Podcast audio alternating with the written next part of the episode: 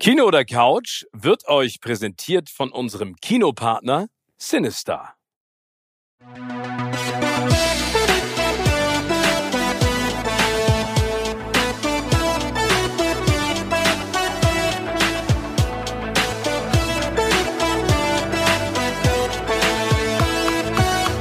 In meinem Podcast Kino oder Couch treffe ich jede Woche prominente Menschen aus den unterschiedlichsten Bereichen. Egal ob aus dem Sport, Musik, Kino, Serien oder Entertainment-Business. Und gemeinsam sprechen wir über spannende Filme, Serien und natürlich das Leben. Und es wird die alles entscheidende Frage gestellt. Kino oder Couch?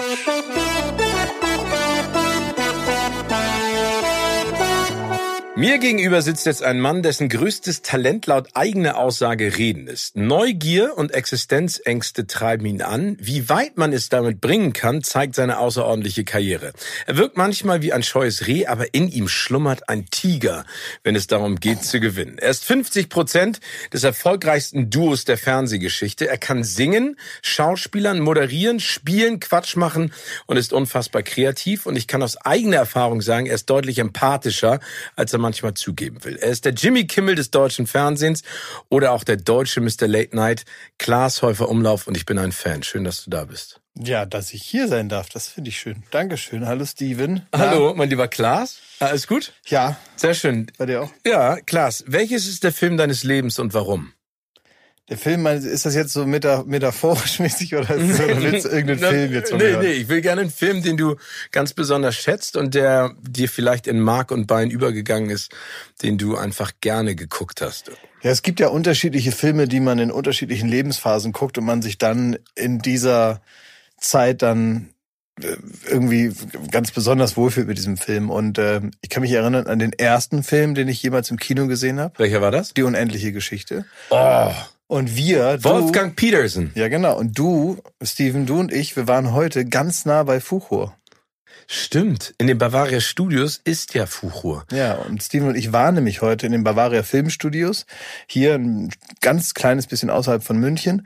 Und da stehen natürlich noch viele alte Kulissen und äh, da gibt's noch andere Dinge, die in dem, äh, in dem Film Die unendliche Geschichte benutzt wurden. Unter anderem natürlich Fuchur, der Glücksdrache, auf dem Atreyu dann reitet und so. Zur kindlichen Kaiserin, um genau. sie zu retten. Und ähm, ich habe äh, diesen Film, äh, da war ich sechs oder so, habe ich den gesehen. Und äh, deswegen ist es für mich und, und vor allem als Kind ist es ja so schön, ich weiß nicht, wie dir das geht, dann hat man so das Gefühl, so ein Film hat gar keinen Anfang und kein Ende man hat ja als Kind wirklich das Gefühl, was. Es ist ja auch die unendliche Geschichte. So ist es auch. Und äh, ich finde, wenn man als Kind diesen Film schaut, dann versteht man das, wie das gemeint war. Man versteht das auch innerhalb des Buches. Das Buch ist ja nochmal viel vielseitiger und es gibt dann noch ganz andere Dinge, die auch vielleicht zu dem Zeitpunkt nicht so richtig abbildbar waren in dem Film. Und ähm, dieses unglaubliche Erlebnis, in diesem Film, in dieser Welt da drin zu sein und überhaupt nicht daran zu denken, dass der irgendwann mal vorbei sein könnte und dass der jetzt irgendwo angefangen hat, sondern man erinnert sich nur darin, dass man da mitten drin war. Und diese Erkenntnis, die man dann als älterer Filmzuschauer dann irgendwann mal hat, dass so ein Film einfach ganz normal irgendwo anfängt oder noch viel unromantischer, der so die Heldenreisepunkte da abarbeitet und am Ende ist er dann vorbei, Abspann, tschüss, fertig. Was das machst du als Kind nicht, ne? Das. Natürlich nicht, du bist da drin, also da gibt's ja auch Alice im Wunderland oder so. Das sind alles so Filme, da hast du so Versatzstücke, hast du noch im Kopf und du weißt, ja, da war dieser Raum mit diesen ganzen, dann ist sie ganz groß und dann trinkst du diesen Tee und dann ist sie wieder klein und dann gibt's ja dieses Häschen und dann ist dann diese, diese, diese, der verrückte Hutmacher und so und das hat man eben so alles im Kopf oder auch Zauberer von Oz und so, diese ganzen Klassiker. Und die hat man ja vielleicht, also ich hatte die Gelegenheit auch immer, dass meine Eltern mir das dann auch noch vorgelesen haben. Und das waren für mich einfach so Welten, in die man so reingekommen ist. Und ich habe nie Angst gehabt, dass es gleich vorbei sein könnte, weil ich ja wahrscheinlich oft sowieso dann währenddessen eingeschlafen Aber bist du denn, also sind deine El wolltest du da reingehen, weil du das Buch vorher vorgelesen bekommen hast von deinen Eltern? Oder war das sozusagen das erste Kinoerlebnis, wo deine Eltern gesagt haben, so, wir nehmen jetzt mal den kleinen Klaas mit, das ist ein schöner Film und das ist vielleicht auch ein tolles, einprägsames Erlebnis? Also ich könnte mir vorstellen, dass da meine Eltern gar nicht drauf gekommen sind, sondern dass mich so irgendeiner mitgenommen hat. Ach so, okay. Also eher klassischer dass dann einer gesagt hat, will, will Klaas da dich auch mal mit? Und dann meine Eltern gesagt, ja, könnte sein, dass den sowas interessiert. Und dann durfte ich da mit. also so. war das nie ein Thema bei euch? Also Kino nee. war nicht irgendwie so... Nee, auch Fernsehen war nicht so ein Thema. Also das ist ja jetzt alles anders. Mittlerweile wachsen Kinder anders auf und haben eher Zugang zu Dingen. Vielleicht und das ist natürlich auch so eine, so eine Romantisierung zurückgeblickt in die eigene Kindheit, der eigenen Erlebnisse. Das, das findet man natürlich alles wichtiger, weil es natürlich die eigene Erinnerung ist, als wenn man jetzt auf die vermeintlich moderne Welt schaut, wo dann alles so verfügbar ist und so. Es ist ja alles ein bisschen Quatsch. Wir haben damals einfach weniger geguckt, nicht weil wir so harte Naturfans waren, äh, oder Aber es gab unsere ja nicht Eltern Angebot, wahnsinnig ne? konsequent waren. Das stimmt ja gar nicht. Es gab einen Fernseher und der wurde halt nicht die ganze Zeit benutzt und ins Kino ist man jetzt auch nicht alle zwei Tage gegangen. Naja, und dementsprechend hat man sich anders ähm, äh, hat man sich anders beschäftigt und natürlich war es dann ein bisschen was Besondereres. Genau wie das eben alles, was nicht so ganz so verfügbar ist, ist natürlich ein bisschen was Besonderes, an das man sich leichter erinnern kann. Kinder, die heute sich Filme anschauen, also da gibt's manchen Zehnjährigen, der Netflix einfach hart leer geguckt hat. Das glaube ich. Ja. Aber gibt es denn eine Szene, an die du dich noch an, in der unendlichen Geschichte erinnern kannst? Ich weiß noch, dass ich es so absurd fand, also im Buch, das Nichts. Mhm. Also ich habe immer gesagt, wa- was ist denn das Nichts? Aber ich fand das in dem Film wirklich beängstigend und auch mit dem mit, ja. mit dem mit dem Wolf. Und was ich bewundernswert fand an dem kleinen Jungen, dass er sich aus der Schule rausschleicht, dieses Buch nimmt und sich dann oben auf dem Dachboden alleine versteckt. Das habe ich bis heute immer noch nicht verstanden, um das Buch zu Ende zu lesen. Ja, das stimmt, ja.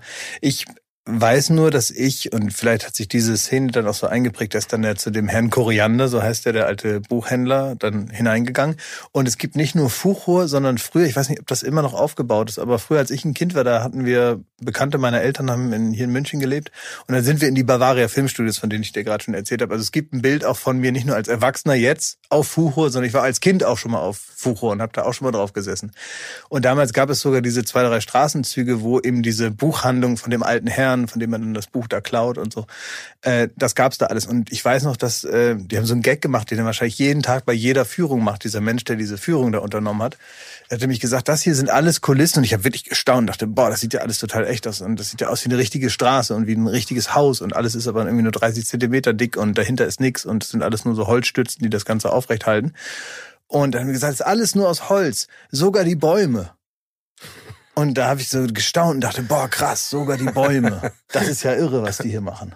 Und dann bist du völlig durchgedreht. Ja, das hat mich natürlich begeistert. Ja, logisch, ne? finde ich und, auch cool. Äh, und äh, jetzt hier nochmal so lang zu laufen und dann auch das, das, das Boot und diese ganzen Sachen, also auch ikonische Filme. Ja, hier die- Vicky und die starken Männer von Bully ist ja, das auch ist da. ja zum Beispiel dann schon hinter meiner Zeit. Das hat mich natürlich äh, als Kind nicht interessiert und mich, also ist mir jetzt auch egal, ob da irgend so ein Holzboot steht. Ähm, aber Die unendliche Geschichte ist ja ein schöner Film, an dem man das sich ist gerne... so als, als, als Kind sicherlich einer der prägendsten Filme gewesen und äh, auch das größte fantastische Filmerlebnis, was an das ich mich so erinnere. Und jetzt als Erwachsener, gibt's da auch einen Film, der dich vielleicht nicht gleichermaßen gepackt hat wie die unendliche Geschichte? Das erste Kinoerlebnis ist ja immer was Besonderes, aber ein Film, der dich trotzdem in irgendeiner Art und Weise geprägt, herausgefordert hat, wo du die Geschichte toll fandst, die Schauspieler?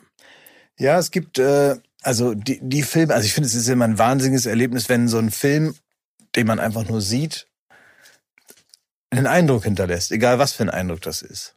Das kann sein, dass man sich totgelacht hat. Das kann sein, dass man Rotz und Wasser geheult hat. Es kann auch sein, dass das einen beklemmt hat oder so. Oder dass man durch die Art, wie der Film gemacht wurde, ganz besonders nah an der eigentlichen Handlung dran. Also, dass man so das Gefühl hat, das Gefühl, was die handelnden Personen dort haben und die Atmosphäre innerhalb der Geschichte, die überträgt sich auf mich, weil die Regie und vielleicht auch die Autorenleistung und die schauspielerische Leistung so gut zusammenarbeitet, dass das Gefühl, was der Film ausstrahlen soll, tatsächlich auch in mir stattfindet. Dass ich mir das also nicht angucke wie jemand, der im Museum an einem Bild vorbeiläuft und denkt, Sondern ach, du das spürst es. ist ja schön, sondern ich habe das Gefühl, ich bin da so mit dabei und kann mir das so anschauen, auch ohne dass da jetzt irgendwelche Tricks wie so eine vierte Wand durchbrechen äh, angewendet werden. Aber es gibt Filme, die nicht klassisch schön sind in dem Sinne oder auch jetzt, ähm, an die ich jetzt vielleicht auch gar nicht gerne denke. Aber auf den, also äh, ein Beispiel vielleicht mal. Ähm, es gibt ja Filme, die absichtlich außerhalb der tatsächlichen Gegenwart stattfinden und das ist auch dann das Erlebnis daran. Also, dass man sich etwas anschauen will, was mit dem eigenen Leben nichts zu tun hat, weil man auch gar nichts erfahren will. Man will sich unterhalten lassen und so und da gibt es dann ganz viel coole, spannende, actionreiche Szenen und irgendwelche Dinge passieren, von denen man schon auch weiß, das ist halt physikalisch nicht mehr möglich, dass dieses, also irgendwelche James Bond-Filme oder ähm, Comic-Verfilmungen und diese großen, fetten Christopher Nolan Batman und was da alles ist, diese unglaublichen Filme, die man sich anguckt, denkt Wahnsinn und die einen so aus der eigenen Gegenwart reißen, dass man ja eine Entspannung empfindet, sich dann so wegschießen zu lassen von solchen Filmen. Und dann gibt es andere Filme, in denen eben das oder, oder interessant ist, dass in diesen Filmen oft ganz viel Gewalt stattfindet. Und komischerweise empfindet man diese Gewalt als unterhaltsam. Und man findet das cool, wenn die sich da so irgendwie in der Luft explodiert alles und dann fliegt der eine 20 Meter zur Ecke und kriegt er eins auf die Fresse und fliegt 35 Meter in so einer Steinwand rein, die fällt dann zusammen und dann liegt er da und so. Auch bei James Bond Filmen, wo das noch mal näher am tatsächlichen Leben ist, aber natürlich auch total überzeichnet und eigentlich so designte Gewalt. Und dann gibt es Filme, in denen findet auch zum Beispiel sowas wie Gewalt statt. Die sind nicht schön, die Filme, und die ähm, unterhalten einen auch nicht auf diese Art und Weise sondern die lassen einen eigentlich genau das fühlen, was, was die zum Beispiel dargestellte Gewalt auslösen würde, wenn ich daneben stünde. Mhm. Also ich Nenn mal ein so, Beispiel. Ähm, naja, zum Beispiel James Bond auf der einen Seite. So, und du fühlst nichts und da werden irgendwie, man zählt nicht mehr, wie viele Leute da verprügelt oder erschossen werden. Und dann gibt es einen Film wie Cachet von Haneke. Mhm. Und äh, da passiert im Verhältnis Wenig? eigentlich viel weniger Gewalt und so. Ich habe aber als Zuseher das Gefühl, was ich hätte, wenn es zwei Meter neben mir passieren würde. Ja, oder das weiße Band zum Beispiel auch. Das weiße Film. Band, äh, ja, oder aber am bekanntesten wahrscheinlich Funny Games. Mhm. Und äh, ganz viel davon, das sind nun wahrlich keine fröhlichen oder leichten Filme oder irgendwas, aber sie hinterlassen einen ganz starken Eindruck. Und es gibt absurderweise Momente, in denen man Lust hat, sich so einen Film anzuschauen, weil einem dieses abgrundtief Menschliche daran interessiert. Ja, du tauchst anders in die Geschichte ein, weil es nicht so fiktional ist, sondern es ist einfach viel zu real. Ne? Naja, ich habe manchmal das Gefühl, es gibt Filme, da ziehst du eigentlich den Zoom so ein bisschen auf und siehst du die ganze Welt und alles knallt und ganz New York oder ganz Metropolis oder ganz Gotham City oder irgendwie jetzt gerade noch in Prag, da schon in den Schweizer Alpen und hier aus dem Helikopter abgesprungen und dann zurück in London. Und dann gibt es das Gegenteil, den Zoom hinein. Ins Kleine. Und alles wird immer kleiner und du hältst dich eigentlich so in so einem Leben zweier Menschen nur noch auf. Und das hast du, kriegst du so genau vorgeführt, wie vielleicht normalerweise nur dein eigenes Erleben. Und das sind so diese zwei Unterschiede. Es gibt einen Film, den du genannt hast, der dir anscheinend auch sehr nahe gegangen ist, das Meer in mir. Oh ja. Mit Javier Bardem, basierend auf einer wahren Geschichte. Und ist das ein Film, logischerweise, den du in die zweite Kategorie einschließt, weil du sagst, es ist so nah und so klein, aber es geht um ein Schicksal und vor allen Dingen den Kampf eines Mannes für sein eigenes Leben oder beziehungsweise für sein eigenes Sterben ja eigentlich. Ja, genau. Da geht es um das selbstbestimmte ähm, Sterben, also die, die Möglichkeit, wenn man das möchte, sich, sich, sich, sich selbst zu töten oder töten zu lassen, wenn das eben nicht anders möglich ist, um eben äh, um Sterbehilfe letztendlich und um äh, die Straffreiheit für die Menschen, die sowas ausführen. Das ist ja ein großes gesellschaftliches Thema und ich finde, wenn man da, also das, wenn man es am eigenen Leibe erfährt, ist es natürlich äh, was Nachvollziehbares oder wenn man es im engsten Familien- oder Freundeskreis hat, dann hat man auch die Gelegenheit, sich so einem Schicksal zu nähern.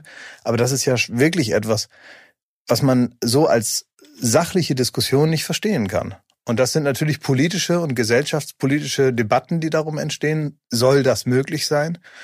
Was bedeutet das? Ähm, was für einen Effekt hat das auch auf die Dynamik einer Familie, vielleicht sogar auch auf die, Dynamik eines Anspruchs auf gewisse Entscheidungen und so weiter? Ne? Und dann bist du ganz schnell bei so technischen, gesellschaftlichen, politischen Themen wie Patientenverfügung, ähm, Testament, letzter Wille, Selbstbestimmung, äh, Vormundschaft, ähm, wann ist ein Mensch tot und so ja, weiter. Also da fängt man ja, da fängt man ja also viel an nachzudenken und da gibt es ganz viele Dinge, wo man immer so Regeln und Gesetze einziehen muss und sagen muss, das ist so, das ist so, das ist so.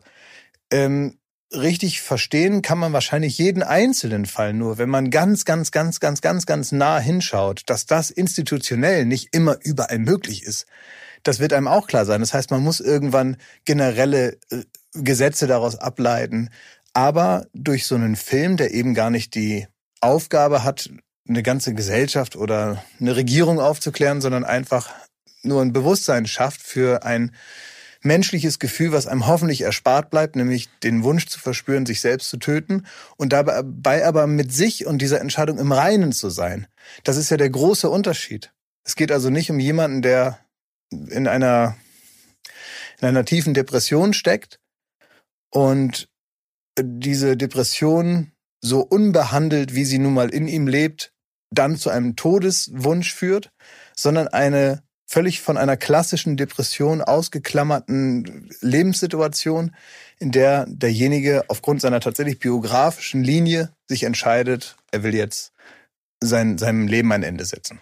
Genau, es geht um einen jungen Mann in diesem Film, der einen Badeunfall hat und querschnittsgelähmt ist und sich ständig immer zurück, also er hatte beim Bahn, aber er träumt sich immer in das Meer, also das ist ein Teil seines Daseins und seiner großen Liebes, basiert auf einer wahren Geschichte und das ist dieser Struggle und Javier Bardem spielt die Hauptrolle. Aber ich finde es spannend, dass du das gerade ansprichst, weil manchmal können natürlich ähm, Filme vor allen Dingen solche gesellschaftspolitischen und vor allen Dingen solche gesellschaftlich relevanten Themen ganz anders auch manchmal aufgreifen. Ne? Ja, vor allen also Dingen auch, denn es, es zeigt, ich finde auch auf eine ganz rührende Art auch den Egoismus der Menschen drumherum diesen Film, weil er ist ein sehr charismatischer Mensch, der sehr beliebt ist und der durch seine Positivität, die er so ausstrahlt, eigentlich ähm, einen großen Dienst auch anderen Menschen um ihn herum erweist, die sich auch durch ihn oder gespiegelt durch ihn nochmal selber definieren können. Und er ist also ein ganz wichtiges Zentrum für das Leben vieler Menschen. Und ich glaube auch, dass das nicht nur immer ähm, ein Mitgefühl ist ihm gegenüber, dass das äh, dafür sorgt, dass sie gegen seine Selbsttötung am Ende sind oder ihn davon abbringen wollen, sondern dass das auch ganz viel Egoismus der Menschen um ihn herum sind, weil er ähm, äh, Teil des Systems ihrer Leben ist. Und dieser auch allzu menschliche eigene Standpunkt, den man den, den man ja hat als, als, als, als Familienmitglied, als Nachbar, als Mensch, der da an der Straße wohnt und so. Das kann man alles so gut nachvollziehen.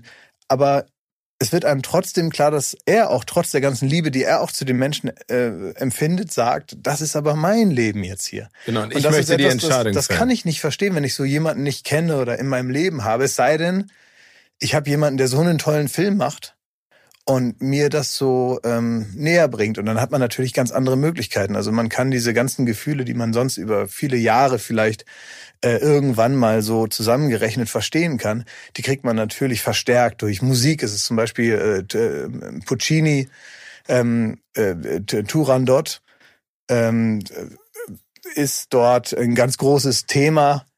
Ähm, das äh, über so einen, so einen Flug, also wo man tatsächlich sieht, wie er so seinen Kopf verlässt und dann zu diesem Meer fliegt, über diesen über diesen äh, Wald, der zwischen seinem Haus, in dem er liegen muss, und und dem und dem Meer ist und so. Und äh, das Ganze katapultiert einen natürlich noch viel, viel schneller in dieses Gefühl, was man als Grundlage erstmal haben muss, um sich überhaupt so weit zu öffnen und so ein hartes Thema an einen heranzulassen. Wie bist du auf den Film gekommen? Ist da an dich herangetragen worden oder war das ein Thema, weil du Javier Bardem gut findest oder weil das ein Thema ist, was dich interessiert hat?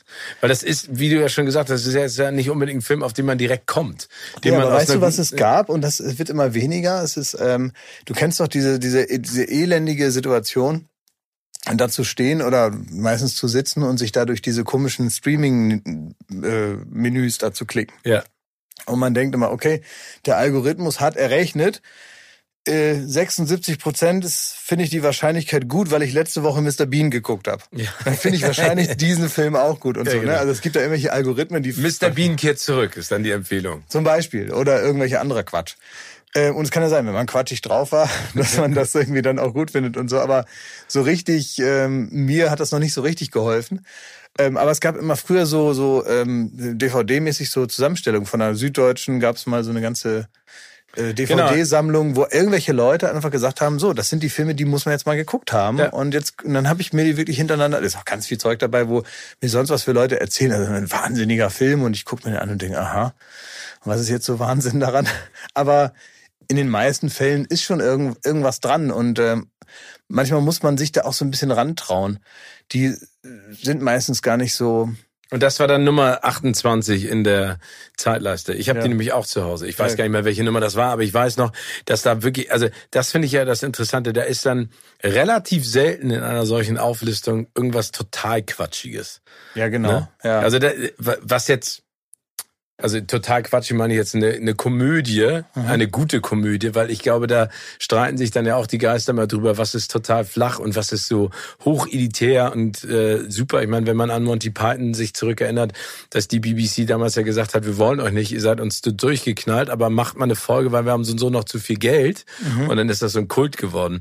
Aber da bist du dann drauf gekommen, auf das Meer in mir. Ja, genau. Also manchmal hilft das ja einfach, dass man Ja, das so klar. vorsortiert bekommt. Also das gilt ja für ganz vieles.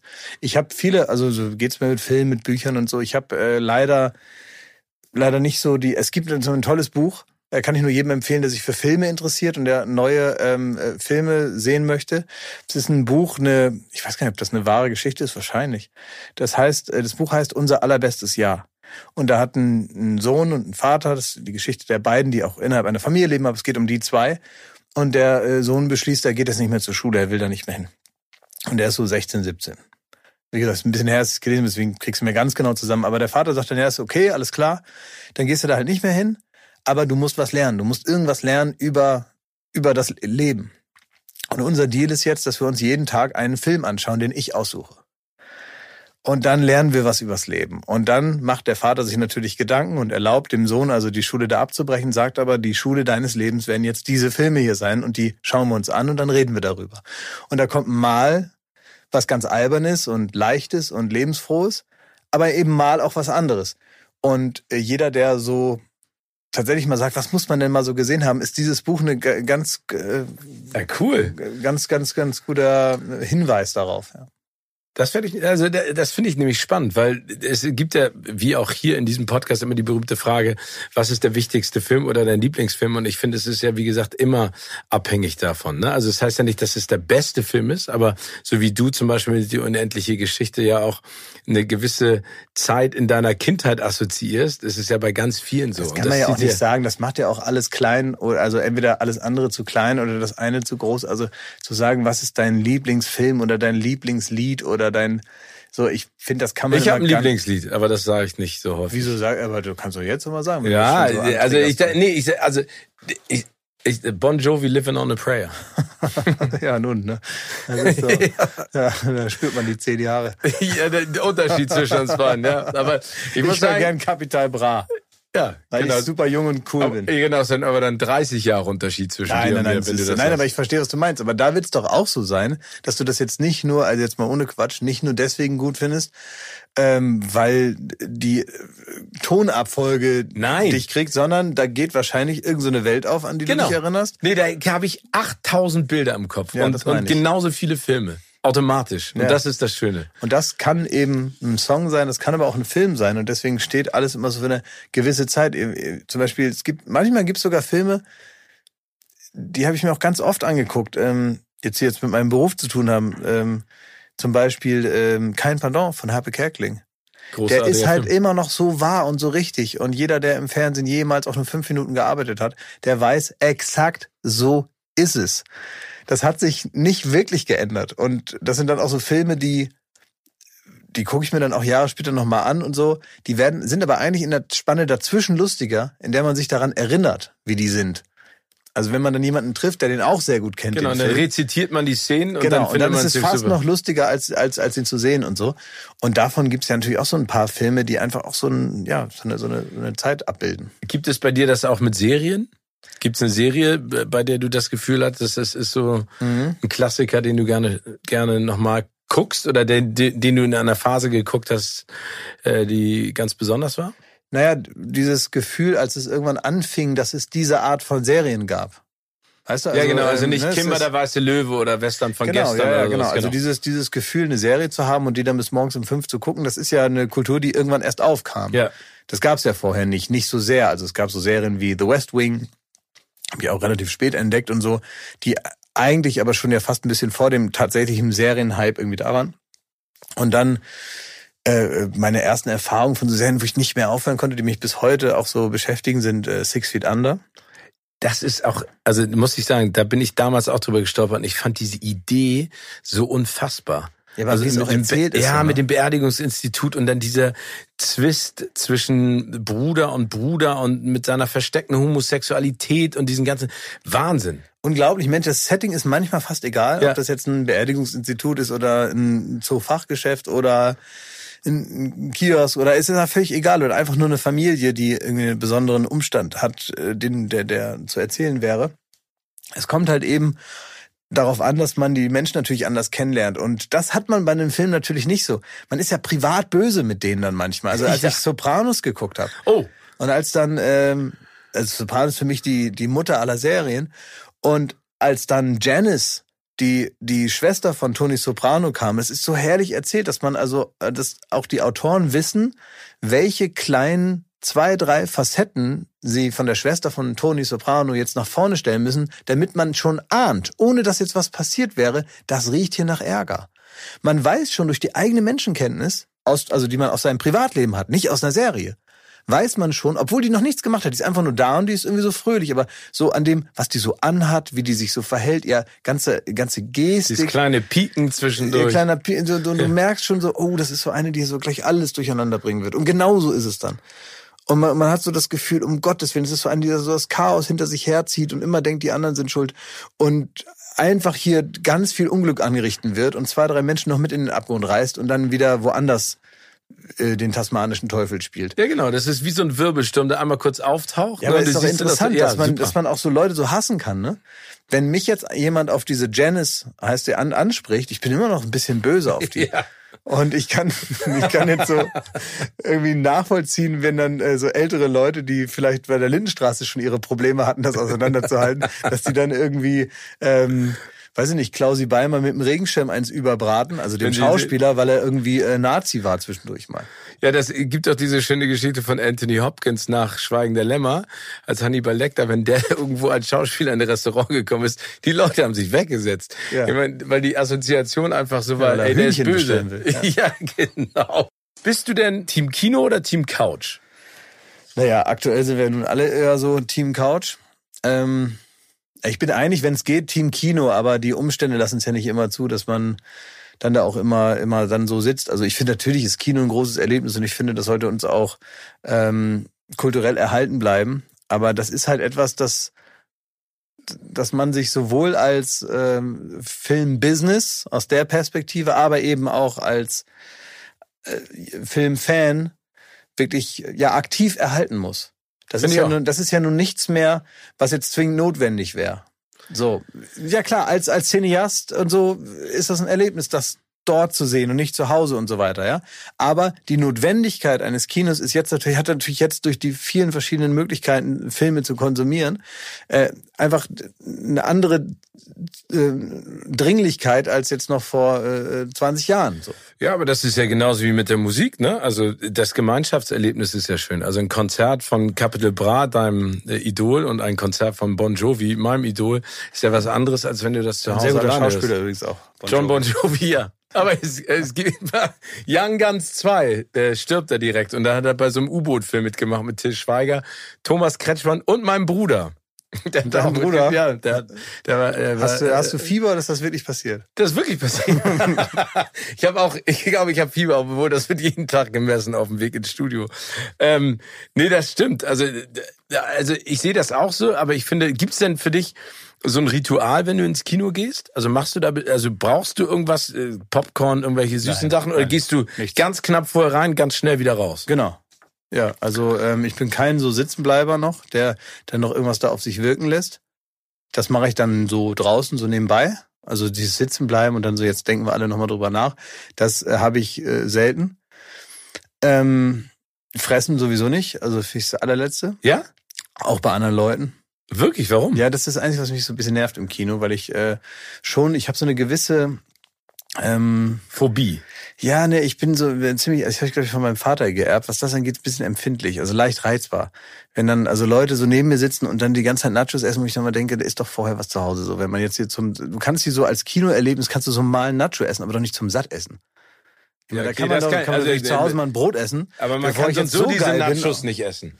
Zum Sattessen. Das nee, aber ja, dass man so ab und zu mal einen Schluck Fanta trinkt, finde ich vollkommen in Ordnung. Oder auch ab und zu mal Nacho essen, aber doch nicht die ganze Zeit. tiltest du denn aus? Ja, ich, ja, das jetzt nicht, aber es ist, also es stört mich dann schon länger, als ich das dann nach außen zeige. Also es ist für mich immer so ein Grundrauschen an genervt sein, wenn das immer so klackert da irgendwo. Und irgendwann wird's dann richtig peinlich für alle, die mit mir da sind. Dann gehe ich dann hin und sage, ob man das nicht vielleicht jetzt mal einstellen kann mit dem Essen.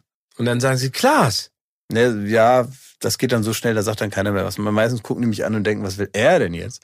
Und dein Vater war genauso? Oder ist Mein- genauso? Ja, nee, mein Vater war genauso, ja, genau. Okay, Ja. also der war auch, der mochte das nicht. Das hast du von ihm dieses Essen Ich im denke Kino. mal, ja, nee, überhaupt, also nicht im Kino, aber diese, diese, diese, ja, diesen, diesen Anspruch darauf, dass alle so machen, was man will.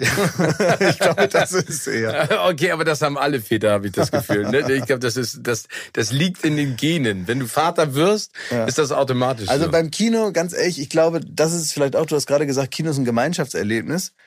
Finde ich nicht. Ich finde, Kino ist vielleicht mit meinem Freund noch so, ne, aber mit dem kann ich auch Fernsehen gucken. Für mich ist Kino ein Erlebnis der großen Leinwand und des geilen Sounds und des gemütlichen Sitzes Am liebsten ohne Menschen. und ohne Störung, weil man, Ja. weil man im Kino ja nicht irgendwie, da klingelt nicht das Telefon oder einer will irgendwas und man muss auf Pause machen oder so. Das passiert ja nicht im Kino. Das finde ich gut, aber es ist eigentlich, wenn ich jetzt ganz genau sein will, kein Gemeinschaftserlebnis für mich.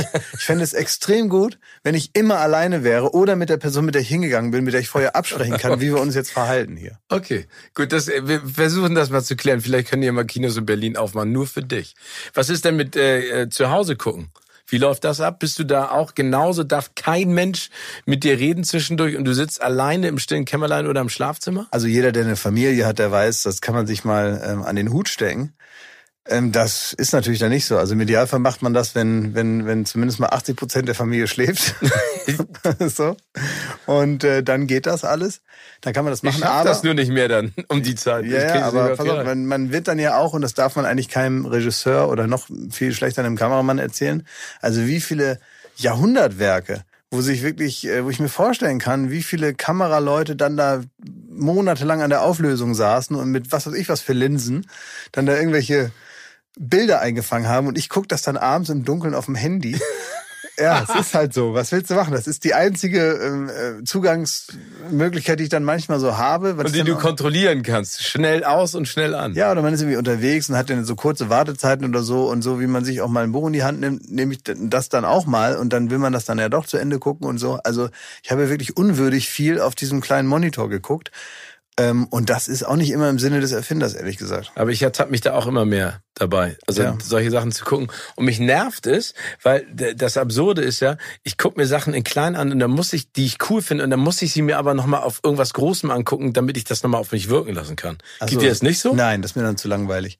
Wenn ich einmal weiß, worum es geht und so, dann bin ich dann bin ich zu ungeduldig, das mir dann nochmal anzugucken. Ich bin jetzt kurz davor, das ist wirklich ja äh, bald, ich weiß es nicht, zehn Jahre her oder so. Ähm, ich bin jetzt kurz davor, die Sopranos nochmal anzufangen. Ah, sehr. Aber das wäre das erste Mal, dass ich mir eine Serie, also einen Film habe ich natürlich häufiger schon mal doppelt geschaut und so, bin ich jetzt aber auch nicht mehr so ein Fan von. Aber das ist das erste Mal, dass ich eine Serie von vorne angucke. Das ist ja auch irgendwie komisch, weil zum Beispiel die Kinder von Tony Soprano, die sind ja alle so, die hat man ja so erwachsen werden sehen. Oder die Oma, die, dann ist, mit spoilert man nicht, dass die irgendwann mal dement ist. Ne? Das ist ja eine alte Frau, die sich auch entwickelt innerhalb der Serie. Ähm, und so und und die Kinder dann noch mal so klein zu sehen, wird komisch für mich sein. ja, auf der anderen Seite, James Gandolfini ist ja auch nicht mehr da, ne? Genau, James Gandolfini lebt nicht mehr und ist für mich dann aber auch, ich denke dann gar nicht mehr so über den, über den Schauspieler danach, sondern es sind dann für mich da die Filmcharaktere. Ich habe zum Beispiel vor kurzem erst, wo war denn das? Eine der ersten Serien, die mich auch so äh, gekriegt hat, bis zu so einem Moment, wo ich inhaltlich nicht mehr so äh, damit zufrieden war. Er war 24. Ja. 24 habe ich am Anfang geguckt und die haben halt das sehr gut gemacht, mich dann so in die nächste Folge zu triggern. Also was die konnten, war diese Spannung aufbauen, die ich sonst von Serien nicht kannte. Sonst kannte man so Durch das Tempo und durch diesen Schnitt, das war ja auch groß, das war ja, auch die komplett neu. Genau. Das war alles perfekt. Und so und irgendwann so in Staffel 4 weiß ich noch, dass dann so Jack Bauer nur noch irgendwelche Leute im Auftrag der amerikanischen Regierung gefoltert hat und man musste das so als Zuschauer, um jetzt dem Helden zu folgen, musste man das irgendwie so cool finden, dass er da Ja, so ich fand's auch nicht mehr gut, aber das ist ja, glaube ich, eine große das, dann zu, Krankheit. das war mir so ein bisschen zu republikanisch und dann dachte ich mir jetzt, äh, sollen sie da, da selber da ihr sein, sein die Folterer da abfeiern, das ist dann nicht mehr meins und dann war mir auch egal, ob das jetzt spannend ist oder nicht. Man kann hätte es ja technisch noch weiter gucken können, aber ich konnte mich nicht mehr identifizieren mit dem. Und äh, dann habe ich aber den Schauspieler Kiefer Sutherland hier in München. Ähm, da habe ich so eine Veranstaltung moderiert, da hat er gesungen, da hat er ähm, eine, Eine Band, Band. auch, hatte der so einen richtig so einen, so einen absurden Hut, hatte der so auf. Und den habe ich dann hinterm äh, Hotel, ähm, da bin ich langgelaufen, habe ich den so getroffen, als der so, so ja, ja, hat er so, so, so, so rumgebummelt und hat da so in die Schaufenster geguckt von so geschlossenen Geschäften abends um elf und hat da geraucht. Und da habe ich mich dann mit dem unterhalten äh, länger. Und ich dachte aber die ganze Zeit auf Leitung zwei krass, Jack Bauer. ich habe also nicht einmal gedacht, aber der, Kiefer der ist sehr nett. ja, total netter nett, ja. Du kennst ja immer alle, ne? Nee, was heißt, ich kenne den, weil, weil ein Freund von mir war in seiner Plattenfirma, äh, hat da die, die, den Ton gemacht und ich habe den auch schon ein paar Mal getroffen auf unterschiedlichen Festivals und ich fand den immer sehr, also ich glaube, ich meine, der sein Vater ist Donald Sutherland, Ja. ist einer der schlimmsten Menschen auf diesem Planeten. Den habe ich auch schon ein paar Mal getroffen. Ganz bösartig gemein und so soll Wirklich? er angeblich leider auch Oh. auf den Set sein, was ich ganz schlimm finde.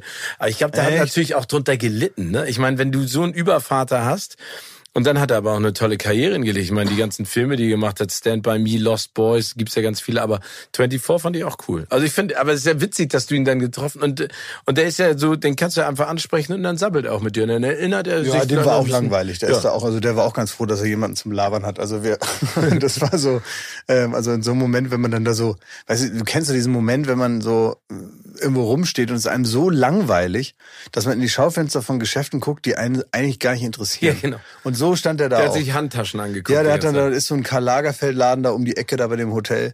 Hat er da so reingeguckt. Man hat so richtig gesehen, es ist immer so, das ist so, mit demselben Habitus nimmt man die Lufthansa-Zeitung zum vierten Mal raus. und äh, guckt, ob nicht doch irgendwas da drin ist, was einen interessiert und denkt, ach ja, Mykonos, ja gut, dann gucke ich halt da mal. So, und mit, mit dieser, mit diesem, Diese Attitüde stand mit, er da. Ja, mit diesem Antritt so, also da wäre wär alles interessanter gewesen als das, was er gerade gemacht hat. Sogar ein Gespräch mit einem, ähm, äh, mit so einem Deutschen. Wärst du denn, äh, gibt's denn irgendjemand, bei dem du richtig starstruck wärst? Nee. Du kennst ja auch. Doch, doch, Conny, doch, ja? schon. Ja, ja, ja. Aber jetzt nicht klassisch so die größten Leute. Also so richtig, so die Leute, die für mich was bedeutet haben. Das sind ja nicht zwangsläufig immer die prominentesten Menschen, die man Nee, so darum geht's auch gar nicht. ne? Aber wer denn? Ja, so zum Beispiel, was ich nie fassen konnte, dass er wirklich existiert, war Stefan Raab. Konnte ich nicht verstehen, dass es den wirklich gibt. Das war für dich ein Mythos. Ja, ich glaube, den habe ich auch die ersten Male, die wir uns getroffen haben, habe ich den, glaube ich, einfach nur so angestarrt. Und wenn man ihn dann besser kennt, weiß man ja, das liebt er. angestarrt werden ist eins seiner gro großen Hobbys. Und, äh, und äh, habe dann aber jetzt, ohne dass es jetzt allzu persönlich wurde, alles auf sehr professioneller Ebene, aber ein paar Mal getroffen und und ähm, fand das irgendwie immer ganz erhellend und ist ja einfach ein sehr inspirierender Typ. Ne? Ja, und, Wahnsinn. Äh, wahnsinnig äh, äh, ja, schlau und lustig und äh, also so das, was man vielleicht als Fan so ein bisschen gehofft hat, das Das also passiert ist. dann auch total. Und deswegen war das für mich ein großes Erlebnis. Ähm, und es gibt so andere kleine Momente, weiß ich, ich habe zum Beispiel mal in der Sendung war mal Helge Schneider. Auch Fand ich auch total Wahnsinn, dass der überhaupt da war und so, das war so ganz am Anfang. Und dann äh, war ich danach noch in einer Maske, hab mich abgeschminkt und er hatte auch irgendwie sich dann so, er hatte so ein Clownskostüm tatsächlich an in der Sendung und hat sich dann danach wieder halt so eine ganz normale äh, Lederjacke angezogen. Und dann sind wir uns auf dem Flur so entgegengekommen und hatte nur so gesagt, na, gehst auch nach Hause? Ich gesagt, ja, ja, tschüss. Und dann, das war so sehr So normal. eine Be Be Begegnung. Ich erinnere mich, ich habe hier Bizarr normal, würde ich sagen. Ja, aber ich habe äh, hier Texas gesehen. Kennst du den Film von Ja, sicher. Den habe ich äh, über Filme zu reden, ja auch ein äh, Meilenstein. Ja. ja, und ähm, den habe ich gesehen damals im Aladdin-Kino auf dem Hamburger Kiez. Und ich weiß noch, dass ähm, das ist ein Raucherkino gewesen, ne, weil der lief nirgendwo mehr. Und dann sind ein Kumpel und ich da reingegangen, weil wir uns den Film reinpfeifen wollten und endlich lachen wollten. Und dann ist der Film gerissen. Das kann man sich heutzutage nicht mehr vorstellen, aber der Film ist gerissen mitten in der Vorstellung, muss wir rausgehen. Ja, habe ich nur die Hälfte gesehen und dann bin ich danach irgendwie nochmal ein normales Kino gegangen, aber das erinnere ich noch. Und ich fand, also das Geile an diesen, ich scheiße ihm in die Schuhe, ich scheiße ihm randvoll kaputt.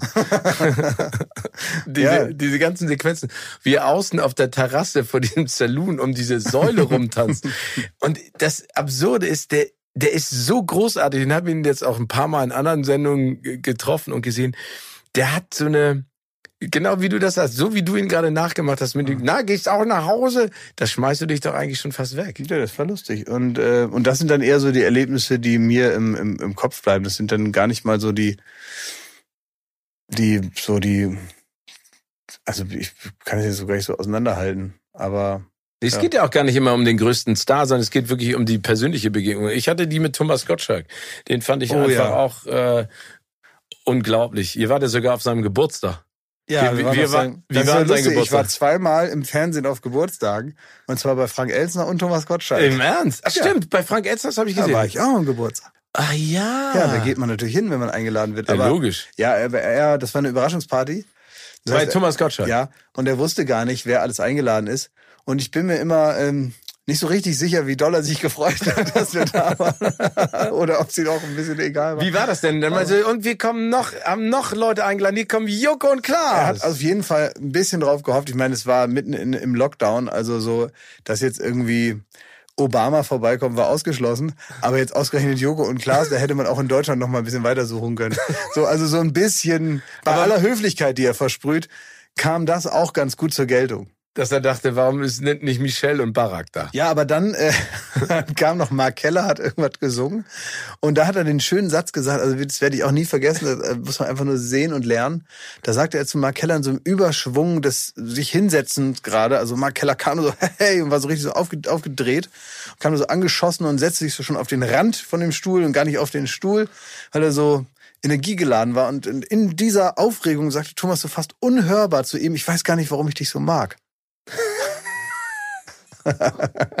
Spannender Satz. War, also, ähm, da, wo habt ihr das gefeiert? Bei ihm zu Hause? Nee. Nein, ähm, im äh, Austernbar heißt das. Das war ja eine Fernsehsendung. Das war ja nun kein privater Ja, Geburtstag. okay, aber ich weiß ja nicht. Vielleicht haben die gedacht, ähm, sie bauen das irgendwo, wenn Wo denn zu Hause? Da ist ja, sagen wir mal, sind die Optionen ja kleiner geworden in den letzten paar ah, ja, Jahren. Malibu gibt's ja gar nicht mehr.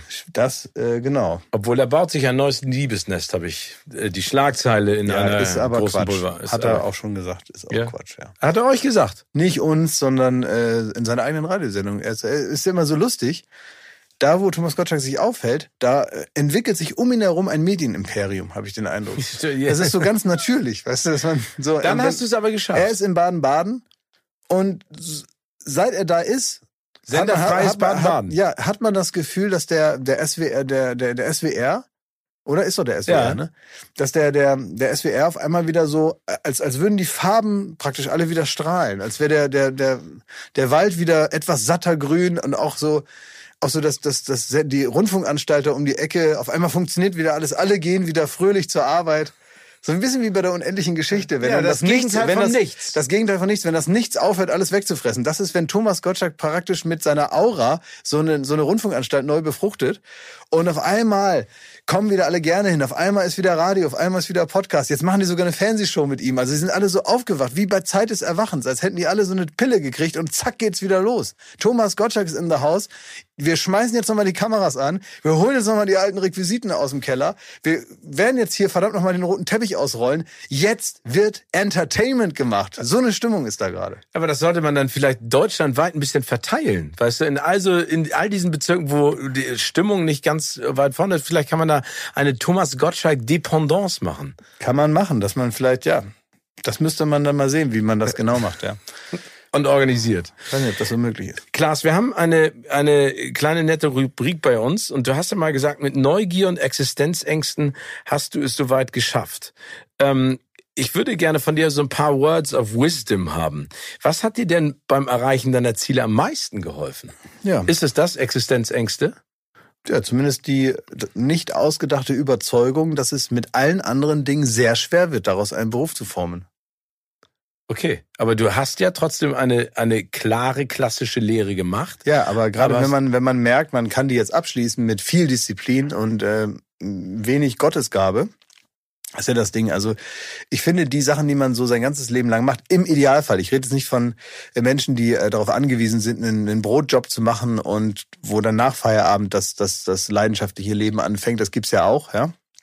Es ist ja so eine Entscheidung, die man äh, mit sich treffen muss. Aber wenn jetzt jemand wirklich sagt, das ist meine Berufung, so, und das macht mir so richtig Spaß und ich merke eigentlich gar nicht, dass ich jetzt bei der Arbeit bin, dann darf das nicht sein, was man sich zu 100 Prozent angelernt hat es muss so, zumindest so ein bisschen muss man es schon so können, so auf eine Art. Und das kann man dann vielleicht mit Handwerk oder Technik oder so noch verbessern.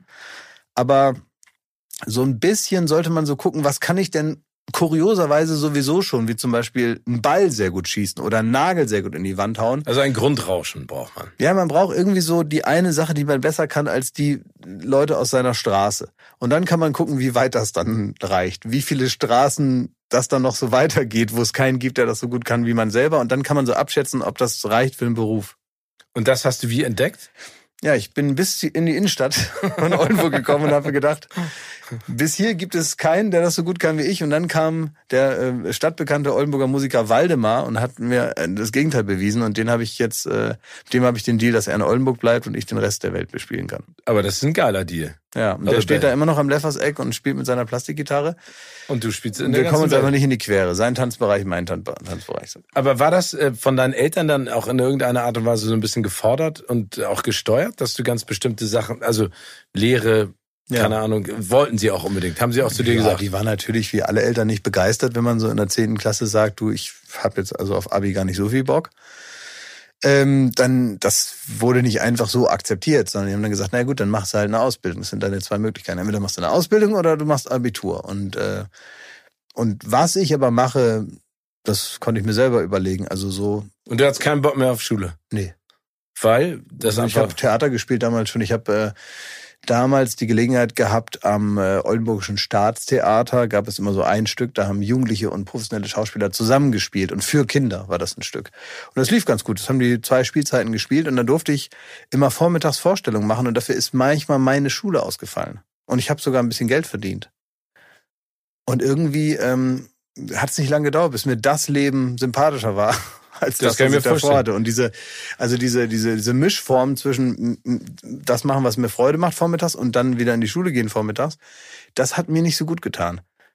Da ja, wenn du weißt, wie es sein kann, ist es ja immer schwieriger, zu dem zurückzukehren, wozu du gezwungen wirst. Ja, das, war aber, auch, sein, das ne? war aber auch in Ordnung. Ich weiß, es war jetzt auch nicht so eine Katastrophe, dass äh, man jetzt wirklich Angst haben musste, dass jetzt nun gar nichts mehr aus mir wird. Aber dass das jetzt irgendwas Spezielles wird, das hat meine Mutter auch gerochen.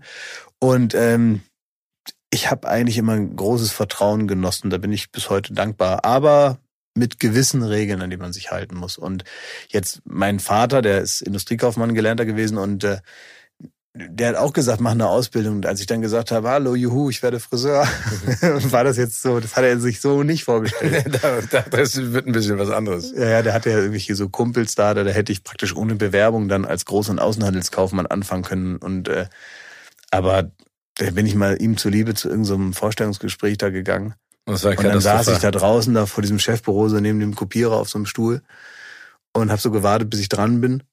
Und, und ich wusste eigentlich schon, bevor ich da reingekommen bin, so wusste ich eigentlich schon, also wir können uns das hier alle gemeinsam sparen.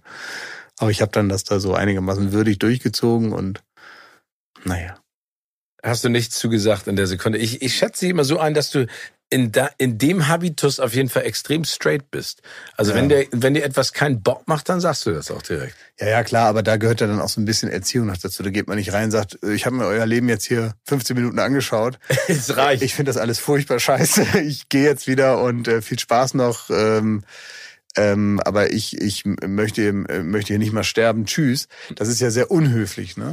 Das, ja, könnte man so sagen. Will ich, ich jetzt nicht sagen. Und ich bin ja froh, dass Leute großen Außenhandelskaufmann sind, weil ansonsten läuft unsere Welt nicht. Jeder hat so seine Aufgabe. Und deswegen muss man da ja nicht hingehen und da so rumurteilen und da irgendwie so zeigen, wie cool konsequent man ist sondern sagt man, das ist jetzt nichts für mich. Und ähm, natürlich ist es auch eine gewisse Form der Rebellion, dann zu sagen, ich werde jetzt halt Friseur, weil ich hatte keine Lust, irgendwas zu machen, wo ich jetzt die ganze Zeit in einem Büro rumsitze und irgendwas ausrechnen muss.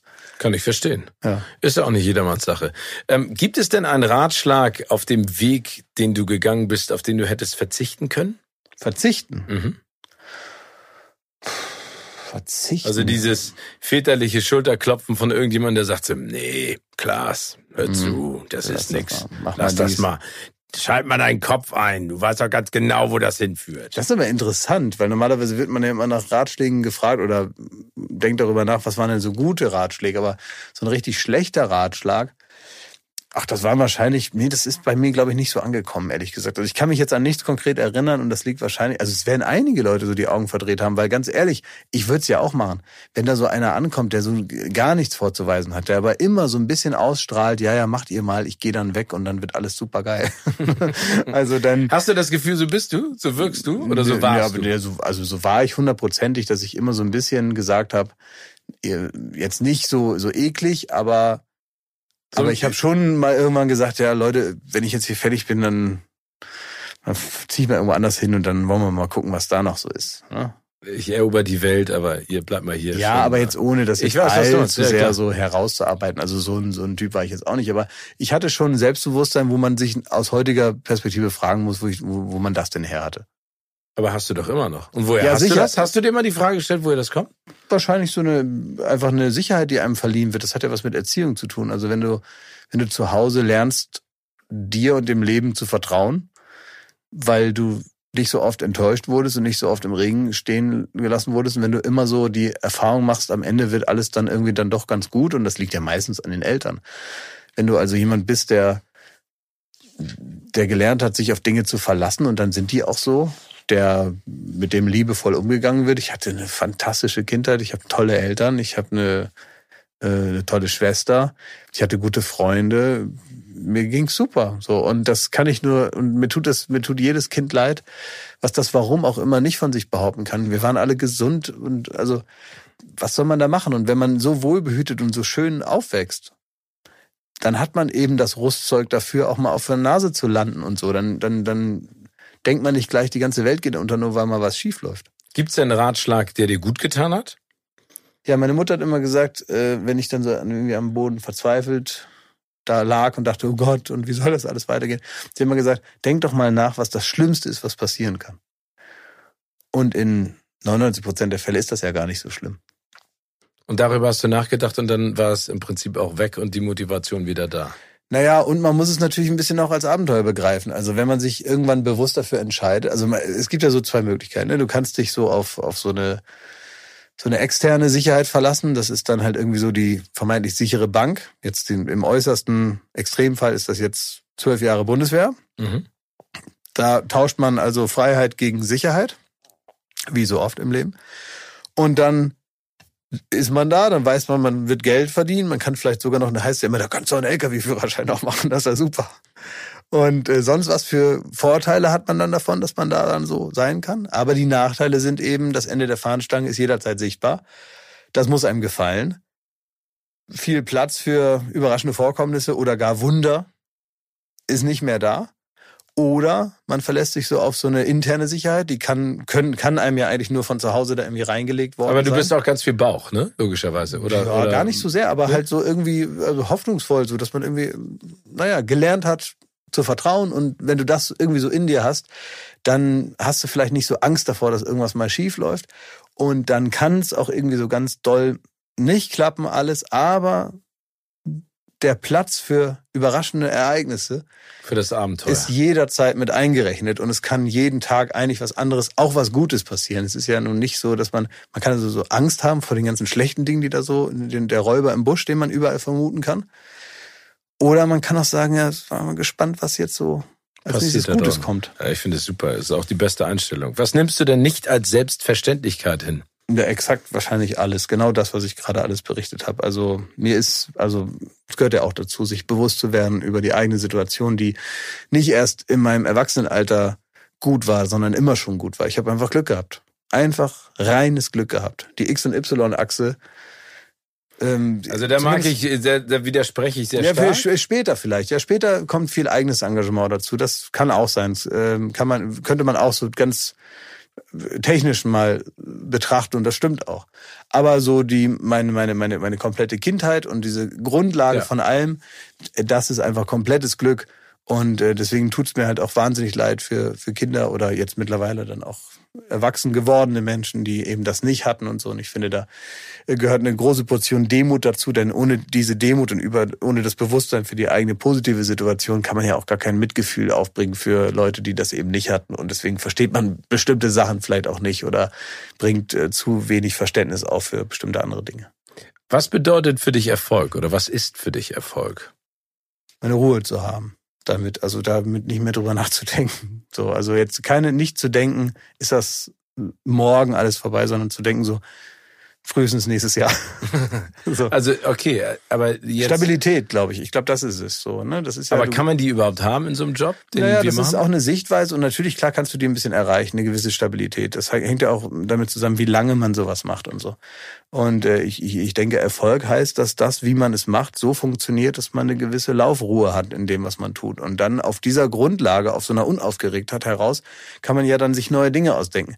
Du würdest ja nicht in einer total nervösen Stresssituation oder vielleicht auch eine total euphorische, aber besondere, irre Situation, das, was man so als ähm, fast schon comichaft dargestellten Erfolg wahrnimmt, so also alles ist super und dies und du schießt aus allen Rohren. Das ist ja jetzt nicht die Grundlage, um so, eine, um so eine Ausgeglichenheit zu spüren oder so. Das heißt, Erfolg, wenn man das so nimmt als Ziel, muss ja irgendwas sein, was dir so eine ja, Laufruhe und Stabilität verschafft, auf der Grundlage man sich dann vielleicht andere Dinge wieder überlegt und, und, und Spaß hat und so.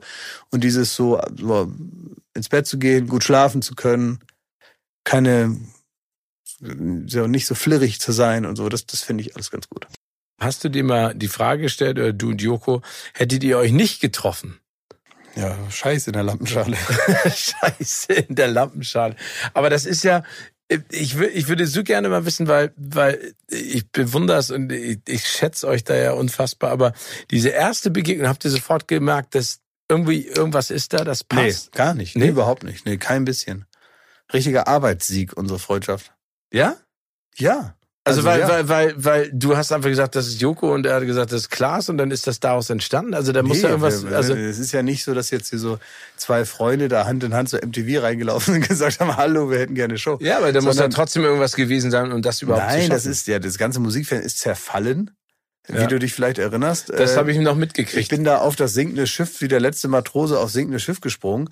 Und komischerweise ist es gar nicht so schnell untergegangen, wie alle vorausgesagt haben, sondern es blubberte noch so rum. Aber dass es irgendwann untergehen wird, das war von Tag eins meines Engagements da klar.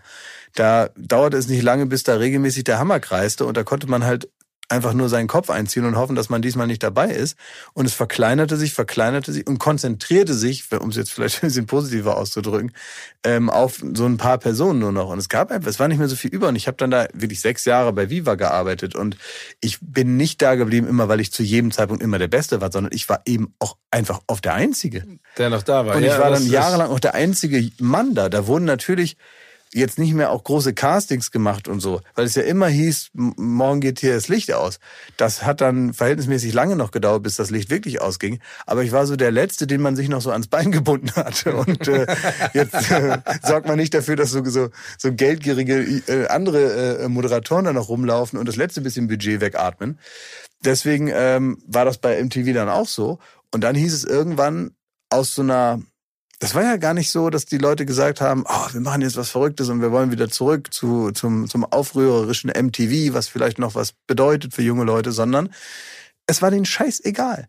Es war so ein Machtvakuum. Keiner wusste richtig, wer der Chef ist. Andauernd flog irgendwer raus. Ja, ich fand's grauenhaft. Und dann, und dann gab's irgendwie so ein paar tausend Euro, die waren so über, wahrscheinlich aus irgendeinem so verdielten, wahrscheinlich hat Becks da mal irgendwas unterschrieben, die wollten irgendwas präsentieren oder irgendwie so wird das gewesen sein. Und dann haben die gesagt, ja, hier so um 16 Uhr einmal die Woche könnt ihr machen, was ihr wollt. Das hat sich niemand angeguckt. Wir haben einfach gemacht, was wir wollten. Und das, das hat dafür geführt, dass Joko war über und ich war über. Und wir haben uns dann total zu schätzen gelernt. Ich meine, weiß man ja so, der Rest ist ja Geschichte dann. Aber, aber es war jetzt überhaupt nicht Den so. Den Satz möchte ich auch irgendwann mal sagen. Der Rest ist dann Geschichte. Naja, der Rest ist zumindest ich, so, dass man ja absolut. weiß, was dann so kam irgendwie, ne? Dass wir also bis heute irgendwie noch gerne zusammen Shows machen und so. Das ist ja der schöne, glückliche Umstand. Da bin ich auch sehr froh drüber. Ähm, aber das war uns am Anfang nicht klar. Das war komplettes Ausschlussverfahren. Das war richtig äh, Reste moderieren. Aber äh, kommen wir mal zum Ausschlussverfahren. Wenn man sich mal anguckt, was du alles machst, Podcast, Late Night, du moderierst und du schauspielerst und du kreierst ja auch, sag ich mal, die Geschichten zum Beispiel zu Check Check. Da bist du ja auch maßgeblich daran beteiligt an dem, was da entstanden ist. Äh, würdest du sagen, dass durch den Zufall bei MTV und durch den Zerfall des MTV-Imperiums du sozusagen den Weg Richtung Schauspielerei gesucht hast? Oder war das schon in Oldenburg in dem Theater sozusagen die Schauspielerei als erster Schritt in Richtung Moderation? Wie, wo ist dann das alles aufgegangen, diese, diese Blüte an? Weiß ich nicht. Also weiß ich wirklich nicht. Aber ist ähm, das für dich das Abenteuer, das du suchst, dass du sagst, ich will immer eine neue Herausforderung haben? Oder sind das alles Dinge, also du singst, ich meine, Gloria mit Mark Tavassol in deiner Band, also wo kommt das her? Ja, weiß ich nicht. Wahrscheinlich, also das ist ja diese Überzeugung, dass man dann irgendwie denkt, man könnte das. Und dann äh, gibt es Sachen, die. Ich habe mir auch zum Beispiel nie Sachen alleine gemacht. Also egal, was du dir anschauen wirst äh, von Dingen, die ich gemacht habe, ich habe nie irgendwas komplett alleine erschaffen. Ich hatte, glaube ich, immer ein ganz gutes Händchen darin. Vielleicht die Leute manchmal auch mit mir, aber ich auch mit denen vor allen Dingen, mir immer Menschen zu suchen, die ich selber sehr geschätzt habe, von denen ich immer wusste, dass sie das gut können. Und ich habe eigentlich immer im Team irgendwas gearbeitet, egal was es war. Und aber es ist ja auch eine Teamarbeit. Ne? Also ja, es gibt aber auch Leute, die setzen sich alleine hin. Das ist schon auch eine Charakterfrage. Es gibt auch Menschen, die wirklich alles komplett alleine machen und ähm, in bestimmten Dingen sich gar nicht reinreden lassen. Zu ganz vielen Dingen wäre ich alleine gar nicht in der Lage gewesen.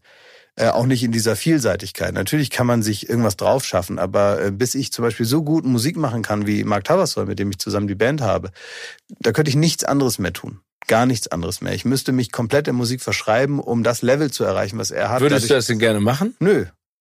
Weil, nö, weil ich das auch jetzt wahrscheinlich gar nicht mehr in dieser Qualität, die ich mir so vorstelle, erreichen könnte. Aber wenn ich mit jemandem zusammen Musik mache und das bisschen, was, was ich so autodidaktisch kann, oder, oder glaube zu können oder irgendwie so das kombiniere dann damit, dann ist das natürlich auch so, dass Marc zum Beispiel hat einen, einen riesen Teil der Arbeit gemacht. Also Marc war, wenn Gloria 100 Prozent sind, war Marc 75 davon. Das muss man auch so offen sagen und das ist bei anderen Dingen auch so. Ich habe noch nie eine Serie entwickelt. Die zweite oder dritte, die wir jetzt ähm, als Grundkonzept entwickeln werden, die wird wahrscheinlich auch, da werden, werde ich das auch nochmal anders machen und das ist ja ganz logisch. Aber ich hätte das nie geschafft, wenn ich nicht da jemanden dabei gehabt hätte. In dem Fall war es Lars Jessen, der äh, unglaublich lange in diesem Geschäft ist, genau weiß, was man zu tun hat und mir mich vor jedem Anfängerfehler, den man alleine machen würde, für den man eben Zeit braucht, manchmal auch Geld, äh, bewahrt hat. Und schützt. Sondern da sind also einfach Leute, die sagen, halt, nein, du denkst jetzt, dass man das so macht, weil das jeder Anfänger denkt. Wir machen das aber nicht so, weil ich das schon 4000 Mal so richtig gemacht habe. Also ähm, führe ich dich an diesem Fettnäppchen jetzt vorbei.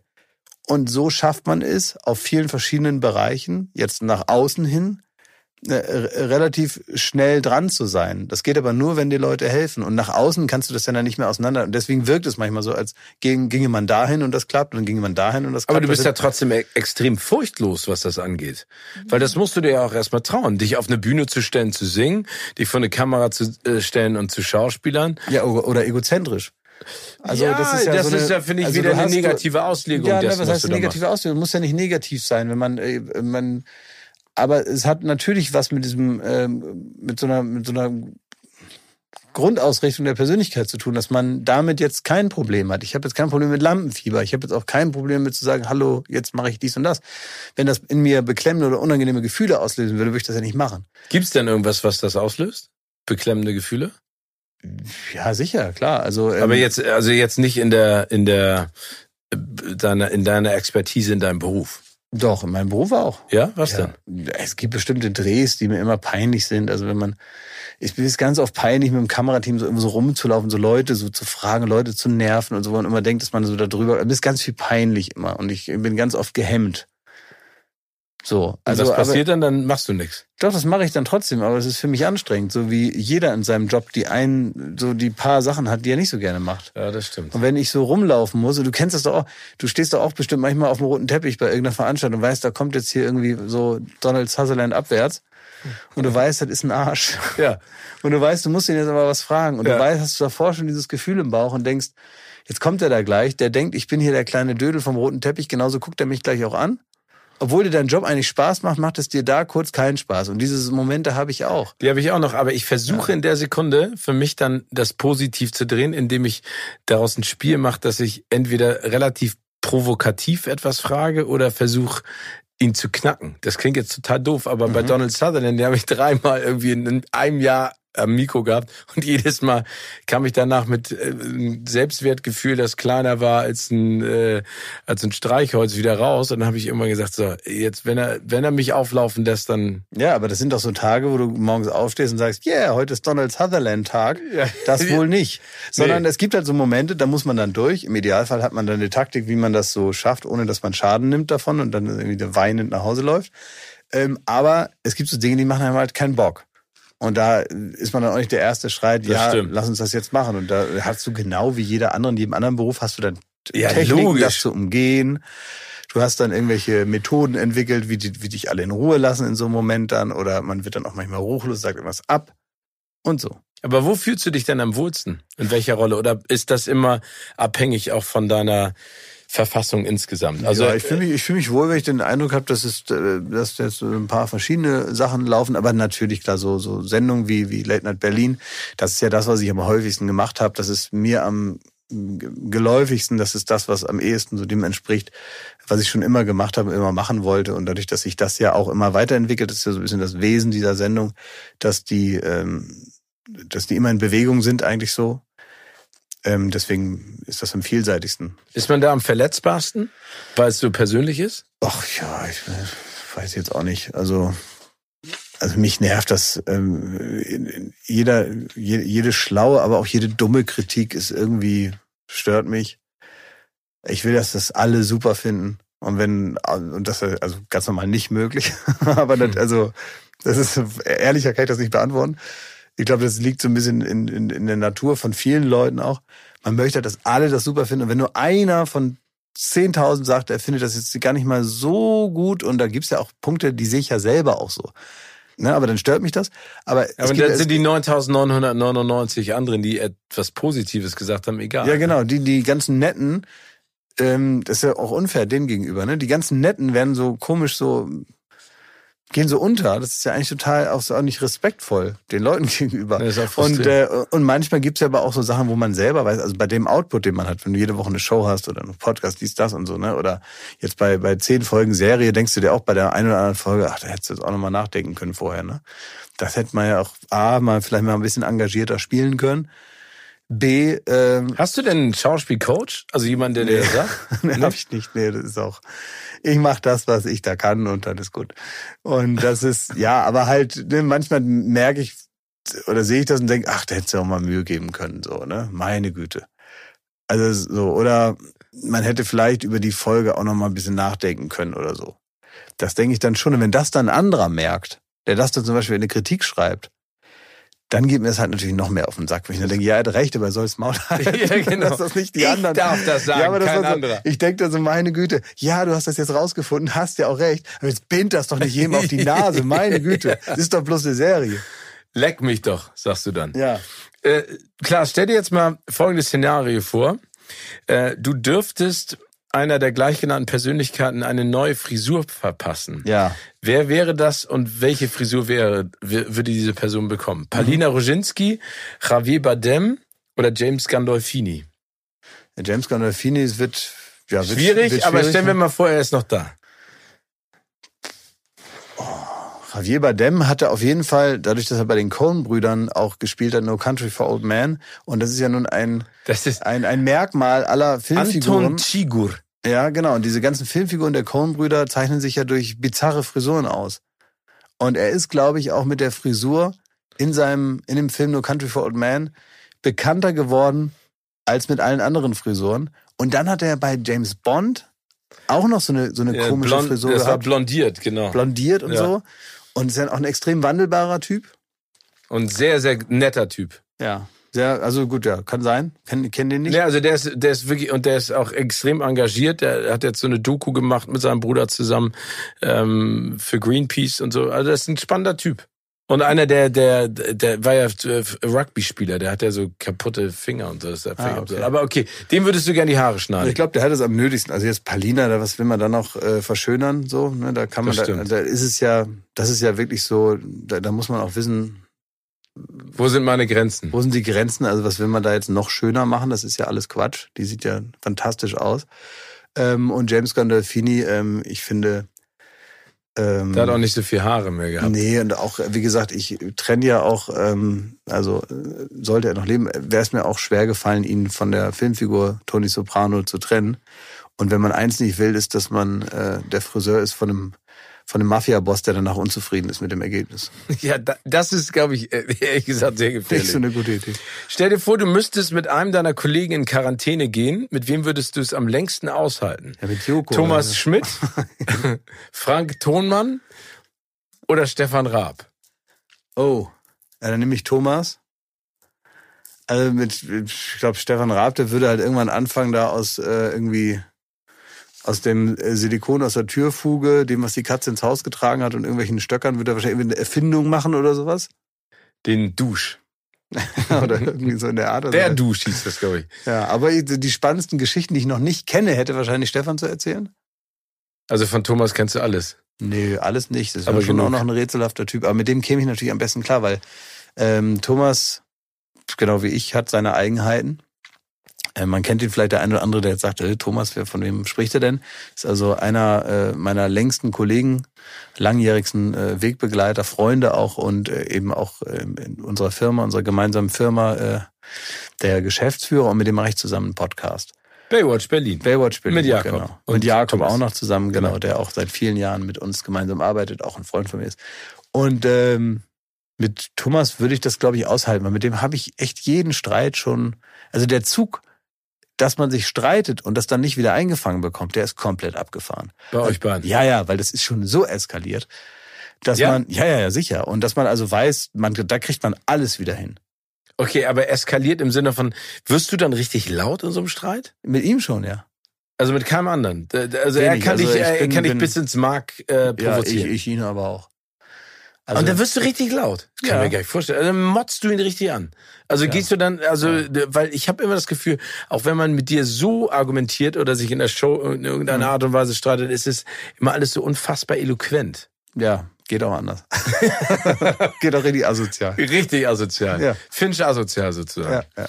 Ähm, stell dir mal vor, es wird plötzlich zur Regel, dass du auf einen festen Bestandteil von Late Night verzichten müsstest. Ja. Wen würdest du am ehesten zurücklassen? Jakob Lund, die Studioband oder das Publikum? Das Publikum, die habe ich ja oft schon zurückgelassen, weil da muss man einfach sagen, das ist insofern der kleinste Einschnitt, weil das ist ja am Ende eine Fernsehsendung, keine Theateraufführung. Das heißt, man auch die Leute, die im Studio gesessen hätten, auf die ich jetzt verzichten muss wegen diesem ausgedachten äh, Zwang aus deiner Aufgabe, äh, die haben immer noch die Gelegenheit, das im Fernsehen zu gucken. Also ich glaube, das kleinste Übel ist, denen zu sagen, guckt jetzt zu Hause. Aber ist das nicht schwierig für dich, weil du machst es ja auch für, also brauchst du das nicht den Applaus des Publikums Ja, zwischendurch? finde ich natürlich, Reaktion? also für jeder äh, irgendwie ähm, egozentrische Mensch findet das sehr gut so, aber jetzt nicht zwingend. Also jetzt während Corona haben wir komplett durchgesendet während der, der ersten Phase, sage ich jetzt mal. Das klingt ja fast als wäre es vorbei. Ähm, so meine ich es nicht, aber während der ersten Phase haben wir uns ja entschlossen, weiter Late Night Berlin unter anderen Bedingungen zu produzieren. Das hat dann auch ganz gut geklappt und da war kein Publikum da. Ja, klar ist das komisch. Manchmal, wenn man da so, also man muss so aufpassen, dass man nicht so komplett unterspannt da sitzt und so eine Probenatmosphäre herrscht, während die Kameras laufen und man dann so zwischendurch aufsteht mit einem Satz und sagt, ich hole mir mal einen Kaffee. Man denkt, So, das passiert gar nicht. ihr, muss ich jetzt hier bleiben oder kann ich mir kurz einen Kaffee holen, während hier irgendwas ist? Ne? Ähm, da muss man ein bisschen aufpassen. Aber es ist natürlich auch so ganz gut, weil ich zum Beispiel neige auch dazu, alles, was ich zum Beispiel am Anfang im Stand-up, im Monolog sage, finde ich ja alles sehr witzig. Sonst würde ich das ja nicht sagen. Nö. Ich finde das alles Sehr doof. findest du 110 Prozent super witzig, was ich sage. Mhm. Und wenn dann einer mal nicht lacht, und mit einer meine ich ein ganzes Publikum, also Leute, die sich nicht kennen, Mhm. Leute, die sich un unabgesprochen dazu entscheiden, alle gemeinsam, dass das nicht witzig war. Das ist doof. Das ist doof. Und es kommt aber vor.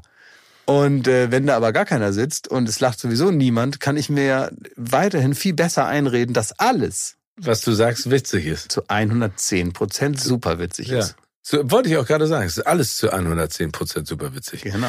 Wenn du ähm, dir, also sag ich mal, sowas wie Check Check, suchst du dir, also guckst du Filme und Serien denn auch als Inspiration? Also guckst du zum Beispiel auch für deine Late Night auch mal Jimmy Kimmel, Nee, Jimmy gar Fallon? nicht, gar nee. nicht? Also Nee, das ist überhaupt gar nichts, was du, Nein. weil du, weil du es nicht willst, weil dich das komisch beeinflusst oder negativ? Nö, gar nicht. Nö, weil ich auch teilweise gar nicht so die, die, das Durchhaltevermögen dann habe. Ich gucke mal einzelne Sachen an. Aber ich finde, das Format an sich kennt man ja. Ich, ich höre zum Beispiel wahnsinnig gerne den, den Podcast von Conan. Ähm, Conan O'Brien. Conan O'Brien, ja. Und aber die, die Show gucke ich nicht oft. Ist ja auch ein bisschen aufwendig, sich das dann alles anzugucken und so. Ähm, weil das muss ja auch jeder so machen, wie er selber will. Man kennt so ein bisschen so die Außenlinien, man kennt so die äh, Maßgaben einer Late-Night-Show, die einzelnen Elemente, es ist mir alles bewusst. Ich weiß auch, wie das ungefähr so technisch funktioniert.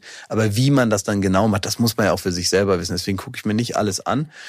Ähm, und auch bei äh, Check Check, das finde ich einfach, ich finde, das ist eine Beobachtung. Also ich finde diese Security-Check-Leute, die an so normalen Flughäfen arbeiten, ich finde es immer eine kuriose Zusammenstellung aus Menschen, die sich wahrscheinlich im normalen Leben gar nie kennen würden. Das ist ja immer wirklich eine eigentlich unhomogene Truppe, die dann aber so zu so einem Team zusammenwächst. Und da finde ich steckt ganz viel drin. So wie man das früher auch in der Schule hatte, wo man einfach Leute neben sich hat, die man sich nicht ausgesucht hat, sondern die halt da waren, weil die bei einem wohnen in der Genau. Ecke. Stimmt. Und das, deswegen hast du so, irgendwann hast du ja nur noch so einen ausgewählten Freundeskreis. Da alle Leute, die nix, die nicht so ticken wie du oder die, die dich nicht interessieren, die fallen ja irgendwann runter und du hast ja irgendwann nur noch so verlesene Freunde, die, und das ist dann die sogenannte Blase, in die man sich hinein entwickelt. Die sind dann irgendwann alle so wie man selber. Ähm, die machen das, was man selber macht. Die finden das okay, was man selber okay findet. Und irgendwann kommt auch kein Widerspruch mehr, aber es kommt auch keine Inspiration mehr, es kommen keine neuen Ideen mehr von außen. Es ist dieses Gefangensein in seiner Blase. Je älter man wird, desto schlimmer wird das. Und wenn man sich ab und zu Ja, weil man, so, glaube ich, aus Faulheit einfach immer denselben Weg geht bei ganz vielen Leuten. ja, aber auch weil man, äh, weil man äh, dazu zu neigt, zu idealisieren, also so besser zu machen. Mhm. Und umso mehr du dir in so nervige Ecken und Kanten abschneidest, desto angenehmer und unprovokant ist ja auch dein Leben. Das ist ja auch ganz gut so, dass man das hat. Aber ich glaube, man kann sich, und wenn man sich nicht aussuchen kann, wenn man nur das hat, ist es ja auch total schwer. Manchmal, das fördert ja auch Konflikte und das ist anstrengend und das kann auch, gerade in der Schule, viele Leute haben da keine schönen Erinnerungen dran, dass sie zwangsläufig mit Leuten zusammenkommen, mit denen sie nicht zurechtkommen. Insofern ist es ja auch gut, dass man, aber wenn man das dann sich alles so schön gemacht hat, muss man, glaube ich, aufpassen, dass man sich künstlich so eine Art Einfallstor für so Ablenkung und Störung noch so offen hält, weil ansonsten passiert immer nur dasselbe. Gibt's denn, äh, weißt du übrigens, wie Conan O'Brien seine erste Sendung gemacht hat? Ich weiß gar nicht, von wem er der Nachfolger war. Und ich weiß nur, dass sie alle so einen unfassbaren Druck auf ihn aufgebaut haben. Er ist jetzt der neue Late-Night-Talker. Und dann hat er ein Intro gemacht, wo er an allen Mitarbeitern vorbeigeht und sagt so, hey, hey, und ich freue mich total. Und alle sagen, ja, du wirst es schaffen. No pressure, no pressure. Und dann geht er hinten in seine Garderobe rein und äh, macht die Tür zu. Und die Tür geht so langsam auf. Und dann siehst du, wie er sich erhängt hat. Ja, Das ist der nachvollziehbar. Witz, ja, genau. Das ist der Witz von Conan, Das Conan O'Brien. Sehr, sehr nachvollziehbar und sehr lustig, ja. Ja, Ja, ich finde, den, den liebe ich. ich Ja, der ist Conan bösartig und vor allen Dingen. Äh, Ja, der ist aber auch, auch ganz freundlich und auch ganz lieb. Hast du ihn mal getroffen? Nee, nee, noch nie. Gibt es jemanden, den du gerne mal treffen würdest? Also nee. Conan ja, O'Brien zum Beispiel. Ja. ja, es gibt so ein paar, ja. Also ähm, die, ja, was heißt gerne treffen? Ja, ich würde den gar nicht so gerne so treffen in dem Sinne, sondern im, ich, nee, nee eigentlich denke ich mir dann so, nee, ich will eigentlich, dass es, ich will nur so, dass es den gibt. Ich will, dass der gut. weiter seinen Podcast macht, dass ich mir den anhören kann und dass der weiter Shows macht. Und ich will das, also ich habe gar nicht so diesen Drang, dass ich dem jetzt auf die Pelle rücken muss und dass der, ich will gar nicht so, dass der weiß, wer man ist oder dass man so befreundet ist oder was man sonst so für Fanfantasien haben könnte oder andere Leute vielleicht haben. Nee, weil man die Sache romantisiert. Manchmal hat man da Angst vor, das kenne ich. Nee, aber auch noch nicht mal. Ich, ich finde das einfach so, wie das ist, gut. Also ähm, so, so möchte ich das ja auch, dass das Leute mit mir wollen. Ich habe ja auch keinen Bock auf wahnsinnig viele neue Freunde. also ich habe auch das Gefühl, meine Freundeskreisbildung ist mittlerweile abgeschlossen. Ab und zu verirrt sich noch mal ein neuer dazu. Aber im Prinzip habe ich genug Freunde. Es ist alles okay, wie es ist. Und das gefällt einem ja auch. Ja, genau. Und deswegen finde ich, aber ich finde es ja trotzdem gut, wenn Leute das, was man machen, gut findet. Und so sehe ich das dann auch in seine Richtung. Also ich finde einfach gut, dass er so sein Ding macht und ich dabei so zugucken kann. Und du möchtest auch, dass Leute das gut finden, was du machst und auch dabei zugucken Ja, können. genau, aber ich erwarte da jetzt keine Interaktion oder so. Also ich will einfach so, ähm, ich will, dass der das so weitermacht. Und deswegen nervt mich dann auch, wenn das dann mal so Sachen aufhören. Also als Jon Stewart mit der Daily Show aufgehört hat, dachte ich, das kann ah. nicht wahr sein. Wie kann der jetzt einfach aufhören? Aber Trevor Noah ist natürlich auch super. Ja, ist auch super, aber ist ein ganz anderer Mensch. Ja, es, ist, es ist halt einfach eine Personality-Show. Das heißt, du kannst so eine Shows nicht übergeben. Das ist ja auch mit der Tonight Show, da gab es ja auch diese großen ähm, naja, großen, große Missstimmungen und so. Und dadurch, dass das alles persönlichkeitsgetriebene Formate sind, kann man nicht einfach sagen, der macht das jetzt. Man kann auch nicht sagen, jetzt Klaas oder Oliver Pocher oder Luke Mockridge moderieren jetzt TV Total. Das geht in die Hose. Da muss jeder so seine eigenen Krimskrams machen und dann seine Leute finden, die das gut finden. Und dann ist es am Ende egal, wie es heißt. Aber sowas kann man nicht, finde ich, kann man nicht klassisch übernehmen. Man kann die Marke erhalten, aber man kann ja nicht erwarten, dass dasselbe ist. Deswegen ist der Vergleich auch schwer. Und Trevor Noah macht einen guten Job, aber Jon Stewart ist einzigartig. Und der wurde, das wäre absurd, in der Zeit, als Trump Präsident wurde, kurz vorher, ist er in Rente gegangen. Und den hätte die Welt so gebraucht. Zu dem Zeitpunkt. Aber der hat, er macht ja auch Filme, Jon Stewart. Und zwar sehr, sehr gute. Ja, ich weiß. Aber äh, trotzdem diese tägliche Stimme äh, der Normalität. The Voice dann, of Reason, wie man so schön sagt. Naja, und trotzdem auf, auf, auf Comedy Central. Also, dass er dann teilweise kritisiert wurde für seine, für seine politischen Interviews. Als er dann zum Beispiel Obama gefragt hat, have you ever flip-flopped? Dann haben die Leute von Fox News gesagt, ja, aber der stellt ja überhaupt keine wichtigen Fragen. Wie kann der denn so eine wichtige Stimme sein? Und er sagt, Leute, vor meiner Show läuft eine Show, wo Handpuppen äh, äh, Leute am Telefon verarschen. Und dann kommt meine Sendung. Ihr seid ein Nachrichtensender. Was wollt ihr von mir? Vor allen Dingen ist das ja auch ehrlich gesagt gut und er hat es ja trotzdem immer klasse gemacht. Also es geht ja gar nicht darum, was für eine Frage du stellst, sondern vor allen Dingen, wie du sie stellst und was du daraus machst am Ende. Das hat der John Stewart immer so Naja, und vor allen Dingen halt diese Analyse, das, was einem selber manchmal so schwer fällt. Also mir fällt das schwer und da gibt es auch noch andere Kollegen, die da noch ein, ein besseres Gefühl für haben. Also so einen ähm, klareren, klaren ähm, Kompass für ähm, die Wichtigkeit politischer Ereignisse und dann den Finger noch stärker in die Wunde legen, äh, auch gesellschaftlich. So. Jan Böhmermann kann das zum Beispiel sehr gut. Der spürt gewisse politische oder gesellschaftliche Entwicklung spürt er halt schneller und er weiß genau, wo der Punkt ist da jetzt dabei und hat schneller eine Haltung zu Dingen und so. Und da braucht man halt eine Wahrnehmung, die man auch nicht so lernen kann. Das kann man natürlich verbessern und kann sich ein Umfeld schaffen, die einen dabei unterstützen. Aber es ist halt ein Talent und das konnte er auch ganz gut, dass, dass, äh, dass, dass er für ein das Thema so weit verkleinert, dass man es besser versteht und auch emotional besser da dran kommt. Ja, das und hat vor John Stewart ganz gut gemacht, das kann, kann Jan eben auch. Genau, und sich und ganz so, klar eine Meinung dazu bilden. Sich, auch, ne? sich eher eine Meinung dazu bilden und ganz viel Unwichtiges, was links und rechts am Wegesrand an Geräuschkulisse an diesem Thema noch dranhängt, das so wegzunehmen und zu sagen, so, das bleibt über, wie findest du denn das? Und auf einmal merkt man, es ist ganz einfach, sich zu positionieren. Da braucht es manchmal jemanden, der da voranschreitet und das das war immer John Stewart, der auf seine Art, die einem eben auch nicht langweilig wurde, das ganz gut konnte. Und das hilft ganz viel, weil es einem äh, die Gelegenheit gibt, sich selber zu positionieren. Man muss dann ja nicht so witzig oder inspiriert sein wie er, aber man kann sich positionieren und dadurch entstehen natürlich auch Mehrheiten für bestimmte Haltungen. Aber das möchtest Haltungen. du nicht machen mit Late Night Berlin. Nicht ausschließlich. Nein, es gibt auch Dinge, wo ich eine klare äh, Haltung zu habe. Und ich glaube, man merkt der Sendung auch an, dass wir äh, alle keine unpolitischen Menschen sind. Aber ich bin kein Aktionist, ich bin kein Aktivist ich kann das sein für Sachen, die mir wichtig sind und ich mag das auch sein und ich glaube auch, dass man das mit einer gewissen Bekanntheit, dass diese Verantwortung da auch einhergeht, das äh, auch zu machen. ja, du man, unterstützt ja auch man, man viele wichtige karitative äh, also Genau, das Dinge, finde ne? ich, muss man machen, aber ich werde ja. das nicht in dieser Form sein, wie, wie das andere sein sollten. Ja. Okay. Äh, wenn wir jetzt von John Stewart noch einmal kurz zurückkommen zur Schauspielerei, zu Check Check, ne, gibt es denn da für dich, ähm, sag ich mal, Dinge, die du in Zukunft gerne auch machen möchtest? Also Vorbilder, wenn du jetzt von John Stewart und den Late Night Talkern sprichst oder auch von Jan Böhmermann mit seiner mit seinem Händchen, gibt es da etwas, was du gerne machen möchtest? In der Schauspielerei? Also nee. könntest du dir vorstellen, auch mal nur zu Schauspielern und gar nicht mehr? Nee. Das muss immer der Ausgleich zwischen allen Dingen sein. Ja, und das muss auch sowas sein, was ich dann auch gut kann.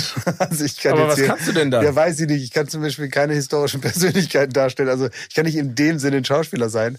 Ähm, ich muss dann schon so das spielen, was ich so, was ich auch gut kann. Also es bringt jetzt nichts, wenn ich sage, guten Tag, ich bin Otto von Bismarck. Das glaubt man mir halt nicht. Ja, vielleicht. Mit der richtigen Maske ja. wäre ein bisschen schwieriger. Ja. Aber da, also da hast du, sagst du, ist noch ein bisschen Luft nach oben. Also aber du zwischen mir und äh, Klaus-Maria Brandauer ist, ist, doch, ist doch ein bisschen Luft, ja. aber würdest du gerne mal im Kinofilm mitspielen? Ja, wenn man mich lässt, mache ich alles, wie man festgestellt hat. Aber es ist jetzt nicht mein erklärtes Lebensziel. Ähm, es müsste schon etwas sein, was mich aus irgendeinem weiteren Grund reizt und irgendwie was jetzt gerade passt und so. Ich will jetzt auch nicht da der, der Doofkopf sein, der sich da reingenschert und dann da nur im Weg steht. Ne? Ich glaube nicht, dass das passieren wird. Klaas, wir kommen zur letzten Frage. Welcher Filmtitel passt aktuell perfekt zu deinem Leben? Zu meinem Leben. Mhm. Äh, Kein Pardon. kein Pardon. Samba in Mettmann. Sag mal ein Mettmann. Nee, ich hab, weiß nicht mal, wo Mettmann ist. Oh, weiß ich nicht. Sowas, da bin ich mal ganz schlecht drin in so Sachen. Äh,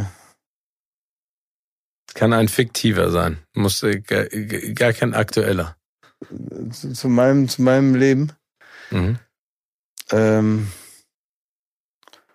Propofol um acht, gute Nacht.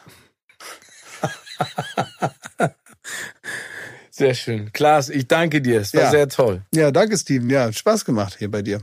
Danke dir. Guck mal, hier sind noch ganz viele Umsonstgetränke. Wollen wir die alle noch austrinken? Ja, logisch, jetzt. Ja, das machen wir, oder? Wir nutzen jetzt unsere, Gele unsere Genau. Position hier eiskalt aus und trinken Wir nehmen sechs- alles mit, was hier ist. Das ist nämlich, das, wenn ich noch mal kurz sagen, das Ja. ist nämlich das, was, was ich so witzig finde am Security-Check immer, dass so deutsche Eltern immer ihre zwölfjährigen Kinder vorm Security-Check immer zwingen, die ganzen Flaschen leer zu trinken. ja, stimmt. naja, damit man nichts wegkippt und die müssen dann halt den ganzen Flug über aber ich kann doch andauernd, nicht. andauernd vom Fensterplatz, die Kinder kriegen schon den Fensterplatz, weil die aus dem Fenster gucken wollen, müssen aber wegen dieser Aktion vom Papa Die ganze Zeit 20 pinkeln. Mal auf Toilette.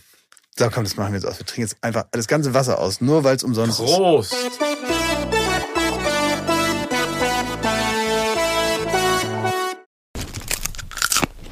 Kino oder Couch wurde euch präsentiert von unserem Kinopartner Sinistar.